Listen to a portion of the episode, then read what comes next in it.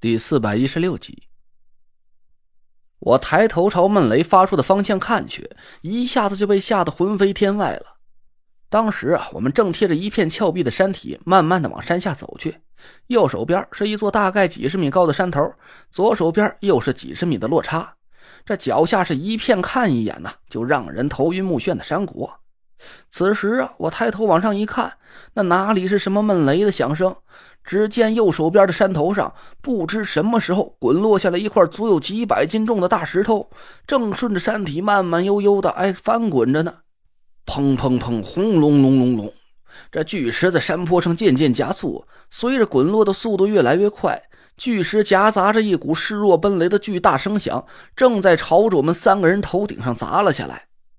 我目瞪口呆着看着那块呼啸而来的巨石，吓得脑子都懵了。这片山头虽然不大，但地势很陡峭，巨石发出了轰隆隆的闷响，下落的气势真的很骇人。我们脚下的山路啊，虽然不算太窄，但也绝对躲不开这么大一块巨石啊！一些砖头大小的散碎石块随着巨石一起松动滚落了下来，这噼里啪啦的砸在我身边，在山路上留下了一个足有脸盆大小的坑。这飞溅起来的石屑啊刮得我的脸是生疼生疼的。但我已经没空去在意这些了，我眼睁睁看着头顶的光线是越来越暗，第一个反应竟然是想把纳若兰揪过来，再狠狠的打一顿，哪怕我会被巨石给拍成一张照片，我也得先把这口恶气给他出了。纳若兰这是疯了呀！这和我到底是什么仇什么怨呢？竟然设计了这么恶毒的一个题目给我来解，这简直是要把我往死里整啊！我本来是想举起移海扇，把大石头也转移到纳若兰卧室里，我想把他卧室给砸个稀巴烂。但我一瞬间就放弃了这个荒诞的想法。那块巨石少说的几百斤重，再加上它从山顶上下落的冲击力啊，我敢肯定，要是我敢拿移海扇去正面硬挡，我会连着伊海扇一起变成一张鲜活的抓拍照，和巨石一起是栩栩如生的出现在纳若兰的卧室里。眼看着巨石就要落到我们头顶了，这纳若兰却还在笑嘻嘻的看着我，一点想要出手帮忙的意思都没有。小累赘，看你的喽，加油呀！我早在心里把纳若兰的祖宗十八代呀给问候个遍了，心想啊，要不是我怕田慧文也一起跟着你遭受池鱼之殃，老子拼着和你一起粉身碎骨。哎呀，咱都让这块大石头给砸扁了算了。更可气的是，田慧文却也和纳若兰静悄悄的站在一边。虽然脸上的表情看起来有点紧张，但他也没打算出手来帮我。我咬了咬牙，把竹哨含在嘴里，猛地一吹：“顶住！”我耳边一阵凉风刮过，骑在我脖子上的纸扎小人化成了一道白色的残影，直直的朝大石头就飞了过去。我心里是紧张的要死。我根本就不知道这一张薄薄的宣纸做成的纸扎小人到底能不能挡得住那块石头巨大的冲击力啊！啪的一声，一块散落的石子蹦跳着从半空里落下来，这好死不死的正砸在我脑门上。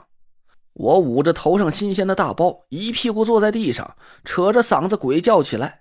我瞬间就感觉头晕眼花的，这大白天都能看见眼前飞着无数金色的小星星。我心里暗暗吃惊，这只是指甲盖大小的一块碎石，竟然会有这么大的威力。要是那块几百斤重的巨石砸在头上，嘿，那我说呀，我们几个会拍成照片啊，恐怕都是小瞧了它威力了。我脑补了一下，我们仨会被那块巨石瞬间砸成一滩烂乎乎的肉酱，随着巨大的冲击力一起被砸到地面之下。过了好一会儿，我才捂着脑袋，哼哼唧唧的站起身来。那若兰站在一边，朝我露出了惊讶的神色。江南纸扎术，好啊！我找素梅那臭丫头整整三个月，她却莫名其妙的不见了，一直活不见人，死不见尸的。我哪儿哪儿都找不到她的踪迹，原来是被你个臭小子给藏起来了。那若兰一个高跳到我面前，一把揪住了我的脖领子：“快告诉我，素梅那臭丫头在哪儿呢？”我推开那若兰，咧了咧嘴装糊涂：“你是你你说什么呢？你我没见过他。”你还敢抵赖？哼！那若兰不依不饶的大嚷了起来：“那这纸扎术你跟谁学的？你别告诉我是你晚上做了个梦就学会了。你那个可不是个傻子。”我苦着脸想了半天，这事确实不太好解释。苏梅的纸扎术啊，可和其他的普通纸扎匠的手艺大有不同。我要是抵赖说这手艺不是跟苏梅学的，那那若兰打死也不会相信呢。而且江南纸扎一派也只剩下了苏梅一个传人。我要是说我跟别人学的，那若兰就更不可能信我的鬼话了。我皱了皱眉头说：“这件事我还想问问你呢。哎，你当初四处找会风水术的人，把他们都软禁起来不说，还让他们用各种奇奇怪怪的手段跟我作对，这到底是为什么？”我，人家不是告诉你了吗？那也是个秘密。那若兰支支吾吾的，我冷哼了一声：“不说是吧？那好，我怎么学会的纸扎术啊，也是个秘密。要想找苏梅在哪儿啊，自己猜去呗。”你，那若兰被我一口气给噎得说不出话来。田慧文在一边刚要开口，我赶紧用一个眼神堵住了他的话头。我隐隐觉得那若兰寻找苏梅的动机很不单纯。要是她仅仅是按照师傅的指示，把我身边的帮手全抓起来，让他们不能成为我的助力，那苏梅的失踪已经算是达到他的目的了。现在我已经顺利破解了五魁的天命诅咒，他何苦再费劲儿去寻找苏梅的下落呢？这里面一定还有什么我不知道的隐情。告诉我他在哪儿？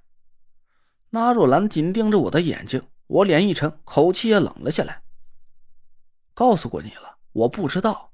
你要是非得想从我嘴里知道苏梅的下落，那不妨给我上一个大刑。那若兰愣了一下，可能她也没想到我会为了苏梅突然和她翻脸。田慧文在一边急得大喊了起来：“你们俩别吵了，这都什么时候了？我们先离开这个危险的地方，慢慢再说也不晚呢。”那若兰冷着脸，死死盯着我。我也毫不示弱，直直盯着她的眼睛。